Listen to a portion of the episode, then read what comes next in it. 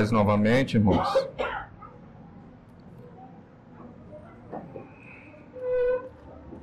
Puderem abrir as Bíblias em Marcos, capítulo 16. Permissão de Deus, vamos finalizar hoje o Evangelho de Marcos.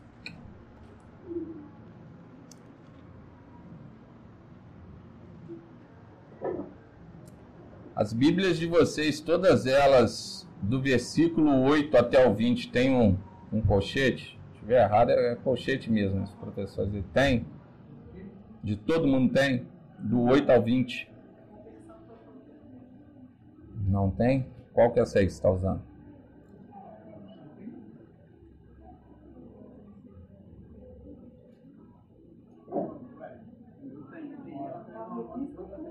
Nota de rodapé, o Giovanni falou que na NVI está com a nota de rodapé.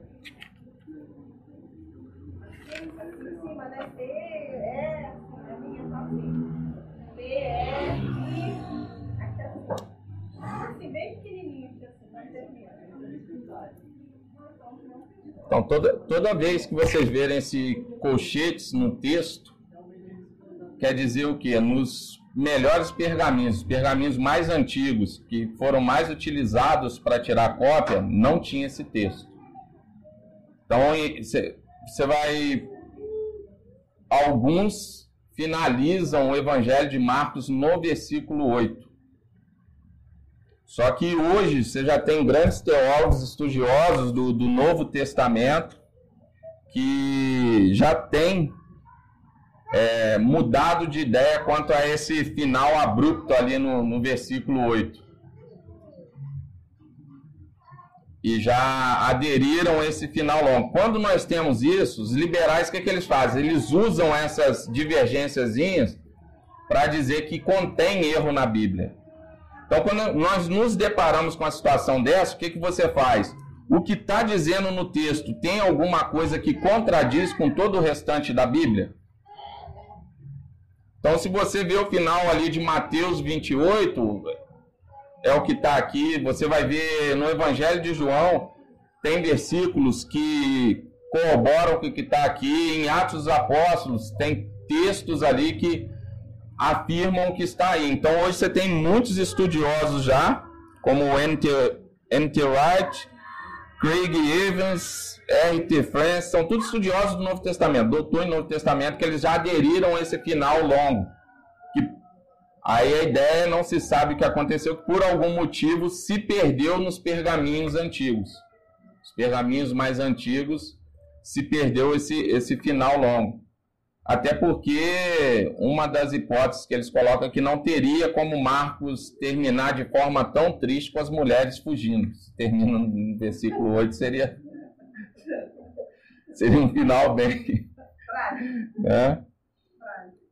Então, só para a gente saber que quando vocês se depararem alguém criar alguma tensão dessa, é só olhar o que está escrito. O que está escrito tem alguma coisa que não que contradiz os outros textos bíblicos. Não tem nada demais aqui. Nós vamos agora avaliar esse texto aqui com a permissão de Deus, iluminação do Espírito Santo, trazer luz nesse texto para que a gente possa tirar aplicações para as nossas vidas. Nós vamos abordar do verso 15 até o 20. Diz assim a palavra de Deus: E disse-lhes: Vão por todo o mundo e preguem o evangelho a toda criatura. Quem crer e for batizado será salvo. Quem, porém, não crer será condenado. Esses sinais, esses sinais acompanharão aqueles que creem. Em meu nome expulsarão demônios, falarão novas línguas, pegarão em serpentes, e se beberem alguma coisa mortífera, não lhes fará mal. Se impuserem as mãos sobre os enfermos, eles ficarão curados. De fato, o Senhor Jesus, depois de lhes ter falado, foi recebido ao céu e sentou-se à direita de Deus. E eles foram e pregaram por toda parte, cooperando com eles o Senhor e confirmando a palavra por meio de sinais que se seguiam. Está orando mais uma vez? Senhor, meu Deus eterno Pai, muito obrigado, Senhor, pela tua palavra. Senhor possa, nesse momento, aquietar os nossos corações. Nos dê ouvidos para que nós possamos verdadeiramente ouvir a tua palavra, de forma que nós venhamos colocar em prática. Que Senhor possa, nesse momento, por misericórdia e graça, nos usar como instrumento seu. E que o teu Espírito, ó Pai, possa falar através de mim, falar aos corações dos meus irmãos, para que o teu nome seja exaltado e glorificado. Nos dá entendimento uma vez mais nessa noite. É o que nós te pedimos e te agradecemos já, ó Pai, crendo que o Senhor assim fará. Amém. Irmãos, nós vemos aqui é, Jesus chegando ao final do seu ministério, na proposta de Marcos é apresentar Jesus como servo sofredor. Então, vários pontos do, do Evangelho de Marcos nós frisamos isso. Jesus vem e ele mesmo diz que ele veio para servir, né? Não para ser servido. E aqui nós vemos Jesus após ressurreto, já corpo glorificado, ele dando orientações para os seus discípulos. Então ele chama atenção, Giovanni tratou desse texto antes na semana passada, com relação à incredulidade, que eles ainda estavam incrédulos quanto ao testemunho da, da, da ressurreição, né? E aqui no verso 15, mais especificamente, ele já começa a dar uma ordem para os seus discípulos. Aqui você vai ver que tinha os 11, então eram os 12 ali, com exceção de Judas, que já havia cumprido o seu destino, já havia se matado. E nós vemos Jesus aqui, ele não só dá uma ordem, então isso aqui não é opcional, Toda vez que nós vemos um imperativo na Bíblia, às vezes em português nós temos dificuldade de compreender e passa batido. Todo imperativo na Bíblia, e no, se você fazer uma exegese do texto nos originais, você vai ver que isso aqui ele está tá ordenando, ele não está simplesmente propondo.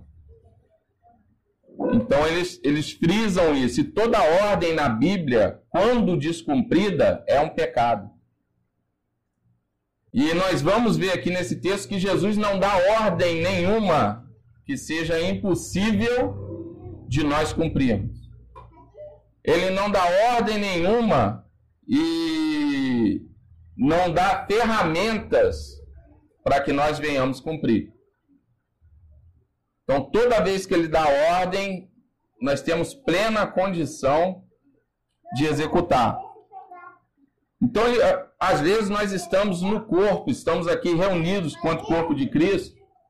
Tem pessoas que têm dificuldade e às vezes a gente coloca um, um glamour, muito, um glamour muito grande em cima disso. Qual é o seu ministério? Qual é o seu chamado? Tem pessoas que têm dificuldade quanto a isso. Jesus aqui ele já está propondo um ministério e ele já está te mostrando qual é o seu chamado. Então, todo discípulo de Jesus, ele tem uma ordem a ser cumprida. Não é opção. Todo discípulo de Jesus Cristo, ele tem que ir. Como o texto aqui nos diz. No verso 15: Vão por todo mundo. Então, essa missão não é minha.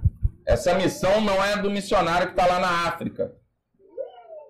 Essa missão não é dos pastores que estão reunidos hoje em vários prédios proclamando o Evangelho. Essa missão é nossa. Se você é um discípulo de Jesus Cristo, se você entendeu o Evangelho, essa ordem aqui é para mim e para você. Bom, vamos por onde? Por todo mundo. Eu não posso chegar, tem gente brigando por causa disso aqui, ó. Microfone brigando por causa disso aqui, ó. Tribuna. Tá ali atrás de um, de um púlpito para estar tá falando para um grupo de pessoas. E quanto maior o grupo, maior a briga para estar tá aqui. E muitas das vezes sem nenhum preparo, sem ter qualquer noção de qual a mensagem deve ser proclamada.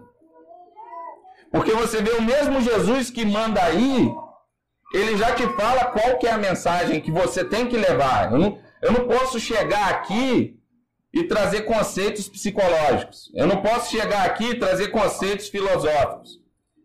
Desde que eu te mostre que eu estou fazendo isso. Fala, gente, isso aqui não é a Bíblia, isso aqui é psicologia, eu li em tal lugar assim, assim. Então, se você fizer isso. Na quarta-feira a gente estava conversando, falando acerca de respiração. A Bíblia não vai te ensinar a fazer isso, não é uma ordem você fazer isso. Não é pecado se você fizer diferente. Então a gente tem que temos que ter essa noção do que nós vamos falar e buscar esse preparo. Porque se eu perguntar aqui, se para cada um, se vocês. Tem gente aqui que deve me achar até chato, para o irmão fala a mesma coisa todo domingo. Porque, seja lá qual for o assunto, eu tento fazer um resumo do evangelho dentro do assunto.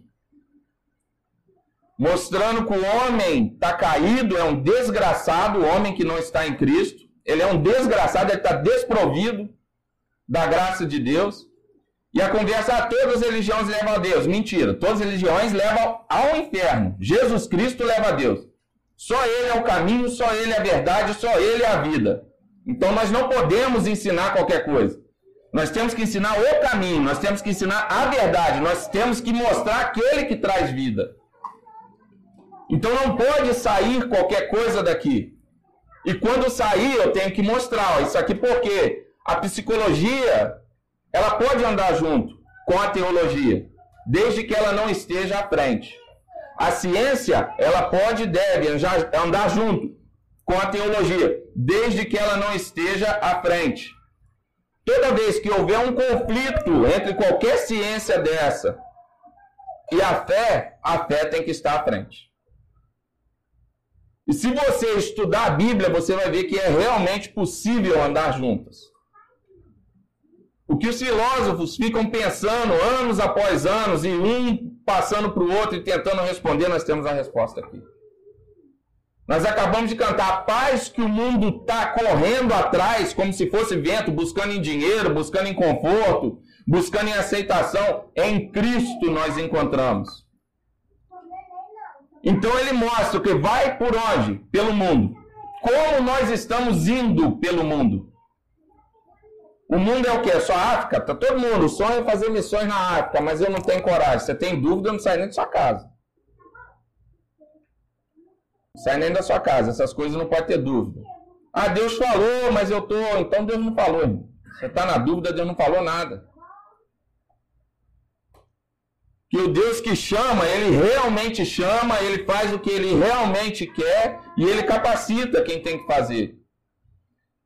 Então, às vezes, nós queremos fazer, ah, não, puxa, queria ir para o Afeganistão, mas às vezes nós estamos indo por colégios, nós estamos passando pelos nossos vizinhos, nós trombamos com pessoas no caminho para a igreja. Eu não vou nem dizer, ah, eu não sei pregar, mas nem, nem convidar, às vezes a gente não convida. E nós não temos desculpa mais para não levar essa mensagem. É uma ordem de Jesus. Ele veio, ele mostrou, ele andou. Ele desceu e encarnou, andou no meio de nós proclamando essa mensagem, mostrando como fazer. Ele mostrou na prática o que é o amor. Como amar. Então não dá simplesmente para a gente chegar e falar assim: ah, o meu vizinho queria ouvir Jesus, mas eu não sei falar. Irmãos, primeiro ponto: o evangelho que Jesus está propondo aqui para você pregar, ele não é boa notícia para todo mundo. Para aqueles que entendem a boa nova, esse evangelho é uma boa notícia. Para quem não compreende, não crê, ele é uma má notícia. Não sou eu quem fala, é Jesus quem está falando aqui. Quem crê é salvo, quem não crê já está condenado nesse tempo presente. Já vive uma vida de perdição, de, de condenação. Porém, aqui ele mostra também, nós temos que ir Então o que? No seu caminho. Você não precisa ir lá para a África. Pega, prega para o seu colega de trabalho. Prega para o seu colega de classe. Fala do amor de Cristo por onde você passar. Mostra para ele o estado espiritual dele que só em Jesus ele vai ressuscitar, assim como Cristo ressuscitou e foi o primeiro de, de, de muitos. O mesmo Espírito que operou e trouxe Cristo, ressuscitou a Cristo, é o Espírito que opera em nós no momento da conversão. Então nós temos uma mensagem, nós sabemos já onde ir e para quem nós vamos pregar essa mensagem? É para toda criatura. Então nós não temos o direito de dizer esse aqui é, é eleito, esse aqui não é. Nós não sabemos. Então nós temos que pregar, proclamar essa mensagem para toda criatura. Ah, já preguei dez vezes, ele não converte. Prega 20, 30. Sua obrigação é pregar, não é converter ninguém. Quem converte é o Espírito Santo. Se converteu a mim, converteu a você, você acha que você ainda tem dúvida que ele pode converter quem está perdido lá fora? Quem está vivendo uma vida desgraçada? Porque Paulo, quando aborda isso, ele mostra para a igreja, ele fala, antes vocês eram assim. Para que nós hoje não venhamos nos vangloriar. A única coisa que nos difere daqueles que ainda não entenderam o Evangelho é a graça de Deus, não é por mérito meu e seu, não. Se tirar a graça de Deus, nós nos tornamos até pior do que eles. Então é o que? É indo pelo, pelo mundo. É por onde você passar. Não precisa necessariamente você sair daqui com a carteira de missionário e ir lá para o Afeganistão e ir para Não, começa por aqui. Começa a pregar por aqui. E o que? É que o homem está perdido, está desprovido da graça de Deus. E só Jesus Cristo é a solução. Ponto. Esse é o Evangelho. Agora não adianta, ah, irmão, Jesus te ama, tá? E aí? Ele não compreendeu quem ele é. Ó, oh, irmão, vamos lá que Jesus vai resolver seu problema. Jesus te cura. Sim, cura. Mas não, não pode, isso não é o Evangelho. Jesus não morreu na cruz por essas coisas secundárias. O cerne ali, o foco ali é o que? Trazer salvação àqueles que estavam perdidos. Que ele faz todas as outras coisas, não tenha dúvida. As demais coisas elas vão sendo acrescentadas. Se nós não temos ainda hoje, se tem alguma coisa que nós queremos hoje, é porque nós não precisamos. E infelizmente, o nosso coração, quando nós damos corda para ele, ele é mentiroso. Ele te convence que você precisa daquilo. Aí você já começa a correr atrás do vento. Não precisa de ninguém te influenciar. Se você não lê a Bíblia, se você não for guiado, não tiver uma vida devocional de leitura, de oração, você se perde em si mesmo. Porque o meu coração e o seu coração é enganoso. O nosso próprio coração já é suficiente para nos tirar a paz que Cristo traz. Se a gente não olharmos, avaliarmos aqui através das Escrituras e tivermos foco no propósito, olhando para a cruz, olhando para o que Cristo fez, primeira coisa que vai acontecer, você vai cair nas mentiras do seu coração. Aí o segundo passo para completar esse pecado, sabe o que é? Idolatria.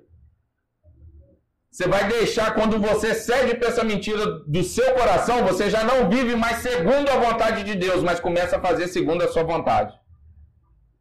Aí você já deixou de adorar a Deus e está adorando a si mesmo. As duas coisinhas que a gente precisa. Então nós nos perdemos em nós mesmos. É necessário que nós venhamos cada dia, irmãos, Está com foco. O que, que nós temos que fazer? Você foi chamado para pregar o evangelho. Você não tinha um ministério, agora você já tem. Você é um evangelista. Se prepara. Se prepara. Para pelo menos você saber sintetizar a mensagem do evangelho e ir. Por onde? Por onde você passar. Não precisa de ser um lugar específico. Então nós vemos aqui, ó, vão por todo mundo, preguem o evangelho a toda criatura. Quem crê e for batizado será salvo. Quem, porém, não crê será condenado. Se nós fizermos uma leitura superficial desse versículo, nós podemos pensar que o batismo salva. Porém, o foco aqui está no crer. Então, quem crê já está salvo. Agora, se você tem tempo hábil, se você tem possibilidade de professar a sua fé pública, externar aquilo que já fez, que Jesus já fez dentro, o porquê não fazer? Sendo que é uma ordenança que o próprio Jesus ordenou. Então, se nós temos possibilidade, porque se eu, crer, se eu estiver crendo, tem várias pessoas que estão dentro da igreja, batizadas, mas não creem. Quem crê, obedece. Quem crê, faz. Quem crê, quando ele chama, vem. Quem crê, quando ele manda, vai. Quem crê, não prega qualquer coisa, porque ele colocou a mensagem nos nossos lábios ela está sistematizada desde o Antigo Testamento até lá no final em Apocalipse. Quem crê não inventa moda. Fica com o que Jesus ensinou. Então nós temos lugares lotados de pessoas que cumpriram somente um rito, mas não estão salvos. Porque o batismo não salva. O que salva é a fé. Então nós temos que compreender isso. Porque senão, como que nós faríamos com o ladrão na cruz? Se nós se nós vemos aqui em João 3:16, João 3:18 e 36, no capítulo 3 ali, você vai ver Jesus falando acerca da salvação com a questão de crer. Creu, está salvo. Não crê, está condenado. Então não é algo que está sendo só colocado aqui, enfatizado. Agora, se nós temos oportunidade de professar a nossa fé de forma pública através do batismo, ela deve ser feita, até porque é uma ordenança.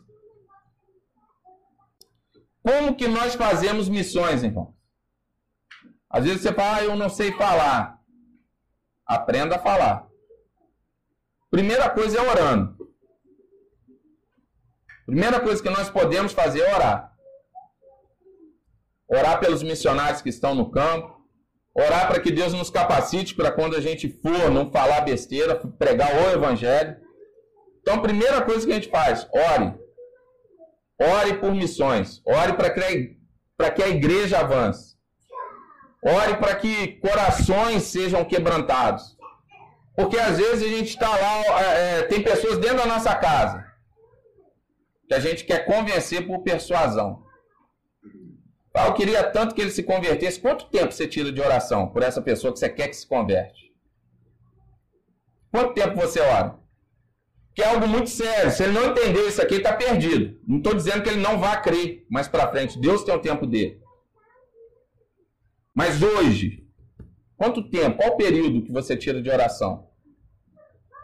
Por essas pessoas que nós dizemos amar e queremos vê-las caminhando em Cristo.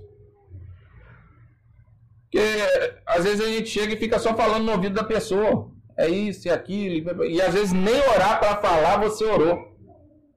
É uma mensagem árida. Nem orar para você chegar, porque às vezes a pessoa está lá te contradizendo ao invés de você estar tá ali orando, você não precisa de gritar, não. Você pode estar tá aqui, a pessoa está falando contra você, falando contra o evangelho, você começa a orar. Pede para Deus te encher. Pede para que quando sair da sua boca seja regada com o Espírito Santo. Que venha entrar na mente e incendiar o coração. Porque senão vira só uma, uma discussão de ele acha que é isso e você acha que é aquilo. E para ele realmente é só isso. Porque se o Espírito Santo não entrar no meio, ele, ele não vai ouvir. Ele está morto. Ele está morto. Então nós oramos, nós pregamos. A terceira forma de fazer missões, contribuindo. Contribuindo. O quanto nós contribuímos para que o evangelho avance. Eu coloquei lá no grupo lá uma uma seminarista que ela está com o intuito de plantar duas igrejas na África e tal. Se vê o valor lá que ela pede, parece que é algo grande. Ela falou, você pode contribuir com 20 reais. 20 reais daqui a pouco nós não pagamos um lanche. Sei que a, situação tá difícil, a situação tá complicada para todo mundo. Mas não é, não é questão de ah, é esse valor aqui X, tem que ser isso aqui, tem que ser muito, não. Se um pega 20 daqui, outro dá 10 dali, outro. E ela teve esse chamado específico para ir, para estar tá lá como ponta da, da, da, da, lança. Então, uma das formas que nós podemos auxiliar é como? É, é segurando a corda. Porém, o fato de você estar tá orando não te isenta de pregar. O fato de você estar tá contribuindo não te isenta de pregar pelas pessoas que estão no seu círculo. Então, uma forma de fazer missão não isenta a outra. Tem três formas que nós podemos trabalhar para que o evangelho avance. E pessoas ouçam e creiam. Nós vemos aqui no verso 17 e 18. Esses sinais acompanharão aqueles que creem. Em meu nome expulsarão demônios, falarão em novas línguas, pegarão em serpentes, e se beberem alguma coisa mortífera, não lhe fará mal. Se impuserem as mãos sobre os enfermos, eles ficarão curados. Todos esses sinais, exceto ingerir veneno. Se você pegar na Bíblia, você vai conseguir ver.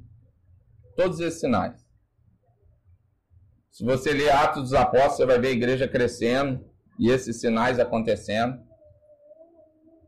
Você vai ver Jesus mostrando na prática. Então ele o que ele manda fazer aqui e, os sinais que ele que é colocado aqui, muitos deles ele vivenciou ali na prática. Então essa questão aqui, o que, que nós temos que tomar muito cuidado para nós não andarmos atrás dos milagres. Os milagres atraem. Mas o que está sendo ensinado? É uma mensagem bíblica? É uma mensagem cristocêntrica? Esses milagres, esses milagres glorificam a Deus ou exaltam o homem?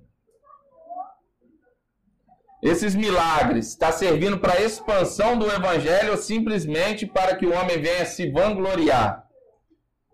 Então é uma das formas que nós temos de medir. O que está sendo pregado? O que está sendo ensinado? Porque existe uma mensagem, e essa mensagem não pode ser negociada, e aqui ele coloca essa questão dos milagres. Existe uma linha, nós chamamos de cessacionismo, que creem que esses milagres aqui foram apenas para o início da igreja que a igreja precisava de expandir e esses milagres aqui aconteceram ali no início ali, estavam restritos aos apóstolos e cessaram. Nós não cremos dessa forma. Porém, também não creio no curandeirismo. Vou lá na casa da irmã Joaninha porque ela põe a mão na cabeça e ela cura. Eu creio que se for para a glória de Deus, ele tiver que curar, você impor as mãos sobre o enfermo, pode ser que ele seja curado. Por um propósito maior, para que o nome de Cristo seja glorificado, para que o nome de Cristo seja exaltado. Ah, nós vamos lá, vamos fazer determinados tipos de rituais e de campanha para que o nome de, de, de fulano de tal, a imagem tal é que curou, é que pagar uma promessa. Não acredito nisso. Mas eu acredito que Deus possa usar cada um de nós, porque a mensagem de pregar e propagar eu não consigo entender onde que cessou. Até respeito, é uma, é uma. Se você analisar o que acontece nos dias de hoje, é até coerente. Essa visão de que foi gradativamente diminuindo e que cessou. Alguns creem que só onde a igreja é perseguida isso acontece para que o evangelho expanda. É coerente, não é nada absurdo. É, é mais difícil para nós que somos continuistas e cremos que Jesus pode curar, para defender o nosso lado. Mas existe base bíblica para isso. Porque nem todo mundo que Paulo orou foi curado. Teve pessoas que do convívio Timóteo mesmo. Ele orienta para que Timóteo fizesse uso de vinho por causa de uma doença que ele tinha, um problema provavelmente no estômago. Pelo amor de Deus, hein, irmão, vai encher a cara aí e falar que eu falei que não beba. Então, porque ele, ele poderia impor as mãos, já que ele tinha o dom, ele poderia impor as mãos e curar. Você vai ver nas cartas paulinas que em alguns lugares, alguns lugares ele sai e deixa alguém enfermo. Então não é aquela coisa que ele detém o dom. Eu creio que quando é para a glória de Deus, o Espírito Santo sopra através de você e o milagre possa acontecer para que o nome de Cristo seja glorificado. Não para que vire uma igreja mercadológica. Agora nós vamos vender milagre e vamos vender lenço ungido. Aí o cara passa aqui, ó, todo suado aqui, ainda passa na cara do outro para não, não tem Covid, não tem nada, não. Isso aqui é para te curar. Mas se tem esse cara aqui atrás, é porque tem gente sentada ali que gosta, irmão. Nós só batemos no falso profeta. É, é igual traficante viciado. Se tem um cara lá vendendo droga, é porque vai alguém lá comprar. Infelizmente, é uma comparação, mas é, é literalmente é isso. Para a gente entender aqui, é isso. Outro ponto que nós temos que ver aqui é o que Paulo, quando ele estava na ilha de Malta, ele foi picado por uma serpente. Capítulo, acho que 26 ou 28.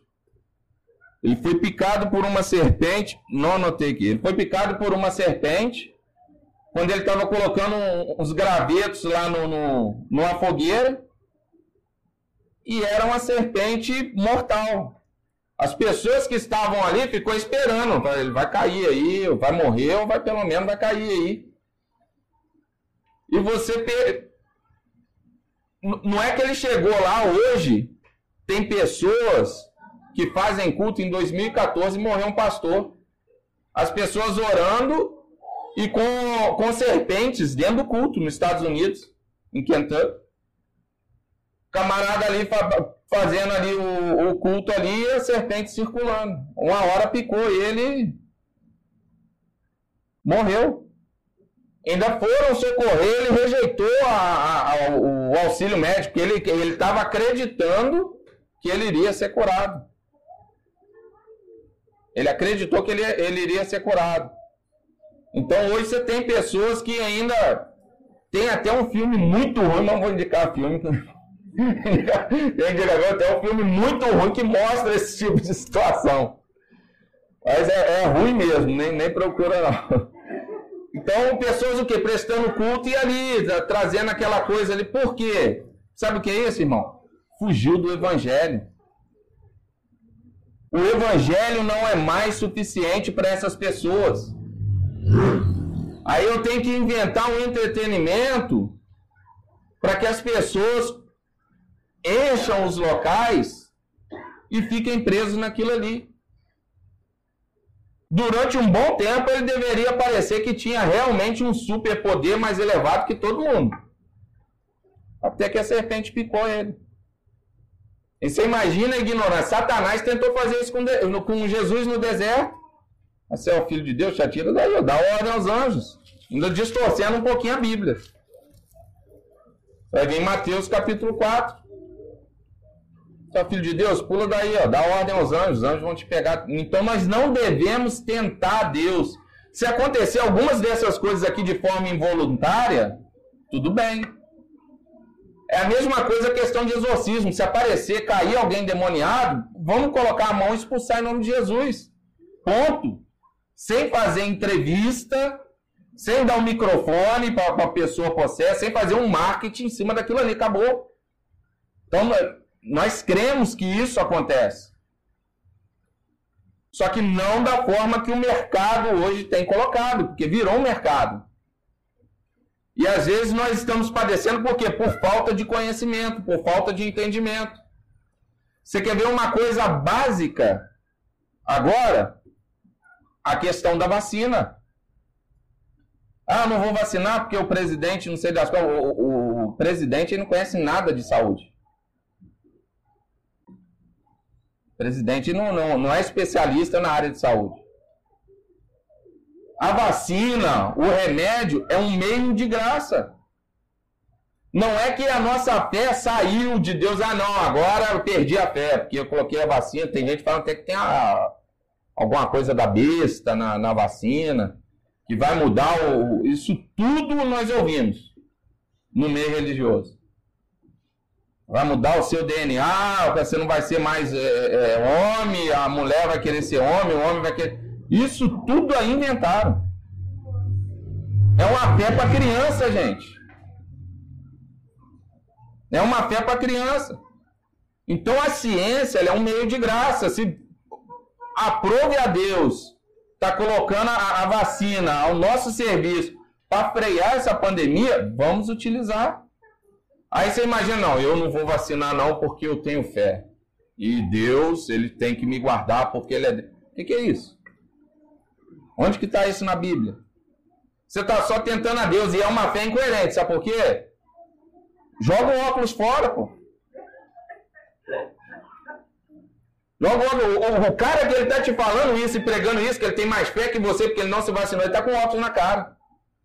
Irmão, joga o óculos fora. Você ainda toma remédio? Para de tomar remédio. Ele não toma vacina porque ele tem fé. Mas o remedinho de pressão ele não larga. Remedinho para o coração ele não larga. Então, se torna incoerente. Se torna coisa de criança. Se eu tentar ensinar isso para os meus filhos, eles vão, eles vão me questionar. Eles vão pensar e vão nos questionar. Então nós estamos. Esse ir, esse pregar, nós estamos no, no, meio de uma geração que uma palavra que você fala ali, ele digita no Google, já vem aquilo tudo para ele, vem até mais, até além. Então nós temos que aprender da razão da nossa fé, irmãos. Nós temos que aprender a falar de uma forma bíblica e conversar com todo mundo na sociedade. Por quê? Porque nós temos que ir a toda criatura. A toda criatura. Nós não vamos pregar só para o leigo, não. Às vezes pode ser um colega seu lá, formado nisso, naquilo, mestrado. Como que você vai falar para ele? Você imagina você chegar para o camarada e dizer para ele: Não, não me vacinei, não, porque eu tenho fé e Deus me guarda. Na hora ele vai virar as costas e vai falar: esse cara é doido. Claro que isso é uma decisão pessoal de cada um, tá? Só estou usando um contexto você quiser ficar cara e a coragem achar que você tem mais fé que todo mundo por causa disso, aí já fica uma situação complicada. Então é literalmente que está aqui. Nós não vamos tentar Deus. E nós vamos utilizar os meios de graça que Deus nos deu. E na hora que precisar de impor as mãos e orar, nós vamos orar com fé, crendo que Jesus pode operar um milagre para a glória dele, não para que o meu nome seja grande. Às vezes eu vejo algumas pessoas que desenvolvem o ministério disso, o cara coloca lá no Instagram, lá o cara tá aqui, ó, orando pro camarada aqui com a mão na perna e filmando. O que, que é isso, gente? Agora vamos tirar o gesso e vamos ver, ela tá curado. O cara era para ficar um mês com gesso, ficou 25 dias e tirou, falando lá, tá curado. Então hoje em dia é complicado para nós sustentarmos a nossa posição. Porque tem muito charlatão ganhando dinheiro em cima disso. Só que nós também temos base bíblica para crer. Não é simplesmente porque eu acho que Jesus ainda cura. Não é simplesmente uma, uma coisa que eu coloquei na minha Não, é porque a Bíblia diz. E a Bíblia é a palavra de Deus. Então nós temos que tomar muito cuidado quanto a isso aí. Para nós não confundirmos essa questão de estar tá tentando a Deus com fé. Isso não tem nada a ver com fé. Versículo 19 e 20.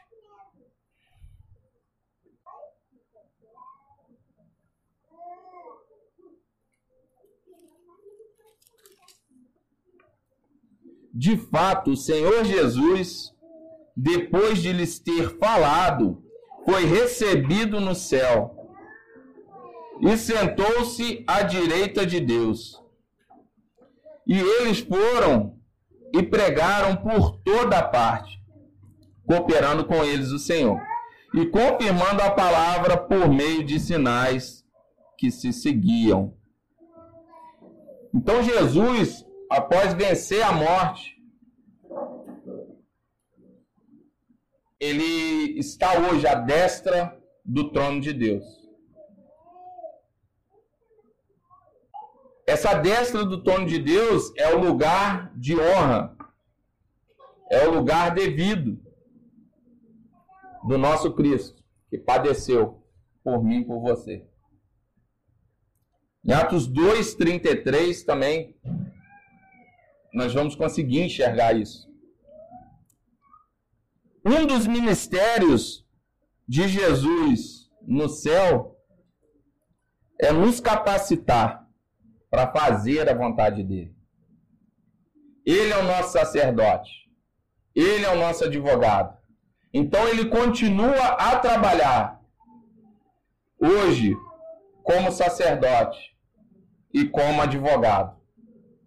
Se você está querendo ir para o céu para descansar, está cansado do trabalho, lá vai ter trabalho também. Jesus é o nosso exemplo. Então ele ascendeu, está à destra de Deus, nos capacitando. Em Hebreus, no capítulo 13, verso 20 e 21, você vai ver que ele nos aperfeiçoa. Até quando nós obedecemos à vontade dele, é porque ele está nos aperfeiçoando. Nós vemos aqui que o evangelho do servo, o servo sofredor, termina com ele trabalhando. Termina com ele servindo. Nós vemos também Mateus, que Mateus tenta trazer essa proposta bem ali com veemência, mostrando Jesus como rei termina mostrando todo o senhorio dele. Então, irmãos, hoje nós temos uma, um grande problema. E às vezes é uma mentira que nós, dando lugar para o nosso coração falar, com toda a opressão mundana que está por aí, e nós temos que andar na contramão desse curso do mundo, né? É de que nós não podemos ser melhores, que nós não vamos conseguir. Ah, eu sou assim, eu vou morrer assim. Ah, esse é o meu jeito. Ah, eu penso dessa forma e não vou mudar. Eu passei a minha vida inteira entendendo dessa forma. a forma que eu e você achamos que é, a forma que eu e você entendemos, o que a cultura nos passou, a forma que os seus pais te ensinou, aquilo que é bom você deve reter, mas pode ser que tenha equívocos, principalmente na questão de fé. E quando nós nos tornamos discípulos de Jesus Cristo, e é um chamado para todos nós, o que importa é o que a Bíblia diz, não é o que você e eu achamos. Eu e você podemos achar muitas coisas, mas o que a Bíblia diz? O que a Bíblia fala? E você podemos achar que nós não vamos conseguir vencer alguns pecados que nós já praticamos há anos. Ah, esse é o meu fraco. Como eu falei com você, Jesus mandou nós irmos, Jesus colocou a mensagem, Jesus ascendeu aos céus e Jesus derramou do Espírito Santo quando ele ascendeu aos céus para que nós fôssemos aperfeiçoados. Então hoje Jesus ele está operando em nós através do Espírito Santo. Ele está operando conosco, ele não nos deixou órfãos. Quando você vai abre a tua boca, fique tranquilo, fale com ousadia, com intrepidez, porque o Espírito Santo é quem vai fazer essa mensagem fluir de você. Porque se for para falar de você mesmo, fique quieto. Se for simplesmente para vencer um debate ou para mostrar o quanto nós sabemos, fique quieto. Então, ele não só mandou, mas ele nos deu todas as ferramentas. Em 1 João ele fala para nós não pecarmos. Mas se nós pecarmos, nós temos plena convicção que hoje nós temos um, um advogado à destra de Deus que intercede por cada um de nós. Como que nós vamos falar que nós não conseguimos vencer o pecado? Que nós nascemos assim, vamos morrer assim? A não ser que você não tenha recebido um coração novo. Seu coração ainda seja de pedra, você ainda esteja morto. Porque em Cristo Jesus nós podemos avançar. Em Cristo Jesus nós podemos ser aperfeiçoados. Em Cristo Jesus nós podemos vencer os nossos pecados, os nossos vícios. Em Cristo Jesus nós podemos ter a nossa mente renovada, transformada, regada com o Evangelho, a mente expandida para a glória do nome dele. Então ele nos deu todas as ferramentas. Por favor, não me diga, eu não sei falar. Fulano precisa de ouvir, mas eu não. Nós pregamos versículo a versículo, um evangelho todo. O evangelho de Marcos todo. E em várias mensagens, você vê onde está gravadas as mensagens, você vai ouvir o evangelho ali sintetizado. De forma que você pode falar o evangelho em 3, 4 minutos. Então, por favor, não. Que desculpa nós daríamos para Jesus hoje? Diante desse texto. Porque nós estamos diante dele aqui. Ele está aqui, ó. Enquanto nós estamos reunidos aqui enquanto igreja, ele é o cabeça da igreja. Que desculpa você daria para ele hoje? Para continuar mantendo a sua boca fechada? Quais seriam desculpas? Eu tenho vergonha? Olha quanta vergonha ele passou no seu lugar na cruz. Eu não sei falar, você não sabe ou não quer aprender?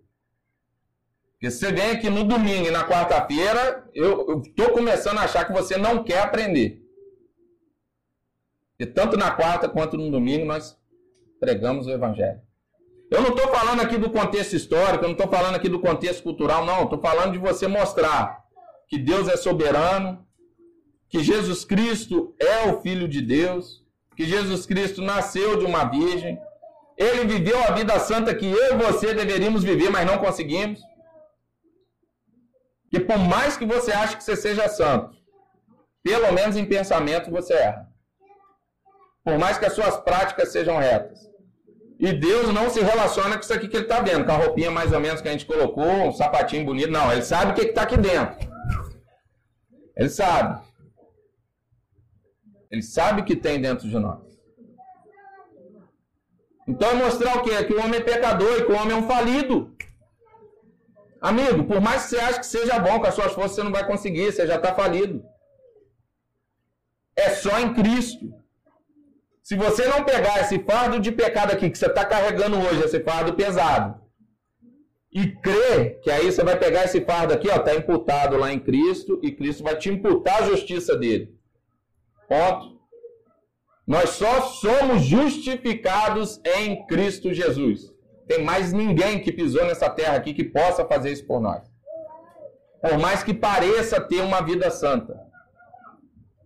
A começar pelos homens da Bíblia aqui. Nós vemos todos eles falharam, até os discípulos de Jesus.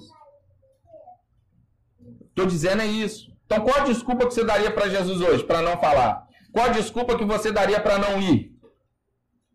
Porque o ir é, é no seu trabalho, é na sua casa, é, é com seus vizinhos, é no seu colégio. Qual a desculpa você daria para não ir? Qual a desculpa nós temos para não contribuir para o avanço da obra missionária? Qual a desculpa que você daria para Jesus hoje? Não estou falando de valor nem de quantidade. Isso aí é você e Deus. E isso é missão, irmão. Quando nós contribuímos com, com mantimento, é missão. É missão. Agora nós temos que chegar lá e levar a mensagem. fale de Cristo. Não é só levar o, o mantimento, mas é uma missão, a forma de você estar tá contribuindo. É, é, um caminho, é um meio que você está tá criando ali para propagação do Evangelho. E um outro ponto aqui que eu queria abordar para finalizar. Nós vemos que o servo sofredor, hoje, ele continua a nos servir. Como sacerdote e como advogado, a destra de Deus. Qual desculpa nós temos para não servir? Qual a desculpa que você tem para não servir? Já viu aquelas frases atrás do carro? É, como estou dirigindo e tem um número de telefone? Se nós tivermos, estivéssemos aqui com uma plaquinha, pelo menos aqui, vamos colocar aqui um para o outro. Como eu estou te servindo? Só aqui um para o outro. Como eu estou te servindo? Como que está o nosso serviço? Porque nós servimos a Deus servindo ao próximo. A fé sem obra ela é morta. Então nós temos que saber conciliar isso. Como que nós estamos servindo uns aos outros? Porque nessa pequena congregação, se nós não conseguirmos, nós tivermos dificuldade para servir um ao outro, como que nós vamos servir os de fora? Você imagina se saísse com uma plaquinha, vamos colocar um, amanhã ou depois, tiver um número de telefone da igreja aqui, se você estivesse andando com uma plaquinha dessa, como eu estou te servindo? Ligue para. O que, que será que ia chegar nesse telefone? Será que ia chegar notícia boa? Rapaz, ó, tem um irmão aqui que fala que é crente aqui, mas me xingou de tudo quanto é nome no trabalho. Já pensou? Sabe por quê, irmãos? Está faltando integridade. A começar por aqui, ó, atrás do púlpito. Está faltando integridade. Não é que nós somos ah, o, o, padrão de moralidade. Não, mas tem que ter coerência. O que a gente prega, o que a gente proclama, o que a gente vive. Então, se a gente colocasse os ambientes que a gente frequenta, eu não, tô, não vou nem botar um jogo pesado, não, né? Que todo lugar é excelente, excelente motorista, excelente não sei o quê, excelente. Não, em todo lugar não. Mas será que chegaria mais reclamação de como você está servindo ou mais elogio? A começar, nós aqui casados, as nossas esposas, tivesse uma plaquinha aqui, ó, como eu estou te servindo, como é que ia sair mais reclamação ou ia sair mais elogio? E da esposa com o marido? Será que o marido ia falar? O que, que será que iria sair? Entendeu? Porque nós fomos chamados para isso. Eu não estou inventando nada, não. Jesus mostrou. Você vê que todo o evangelho ele veio servindo, ele veio pregando, ele veio mostrando o amor. Ele veio desconstruindo a religião que matava e mostrando que ele era o único caminho que poderia dar vida. Ele veio desconstruindo um monte de dogma que a religião da época havia inventado e colocado ali no, com uma reinterpretação errada do evangelho. Ele veio mostrando. Ó, entre a lei cerimonial de vocês e servir, o próximo eu vou servir. Eu não vou ficar guardando essa fé morta de vocês. Eu tenho que trazer uma fé viva. É Jesus quem mostra. E você não precisa de reinterpretar a Bíblia, de mostrar, não, isso aqui é claro. Isso é, ah, eu não sei ler, eu não entendo. Não, você não lê. E você não quer entender, porque se você começar a ler e reler, você vai entender. Essas coisas básicas, elas são claras dentro da Bíblia. Então, que nós possamos, no dia de hoje, entender que seja lá qual for a sua falha, você tem um advogado. E seja lá qual for a sua debilidade, o Espírito Santo pode te capacitar. E que nós venhamos confiar mais nesse Espírito Santo que sopra até hoje no meio da igreja, que nos faz falar com intrepidez, com ousadia, que nos limpa e purifica todos os dias, do que nas nossas próprias forças, do que na nossa competência. Não estou dizendo que você não tem que se preparar, que você não tem que buscar, mas no final, uma das orações que eu faço é que Deus nunca me deixa aqui atrás sozinho. Porque de mim mesmo. E se houvesse alguma coisa para falar, eu estava falando com um filósofo, eu estava falando no meio de mentes aí. Então a mensagem não é minha, não fui eu quem padeci na cruz, não fui eu quem paguei o preço, do mesmo jeito que você recebeu graça, eu também recebi graça. Do mesmo jeito que eu tenho que viver uma vida responsável, você também tem que viver uma vida responsável e não abusar dessa graça. E você tem todas as ferramentas para fazer isso. Em Cristo Jesus nós vamos conseguir, vamos avançar para a glória dele. Amém? Vamos estar orando?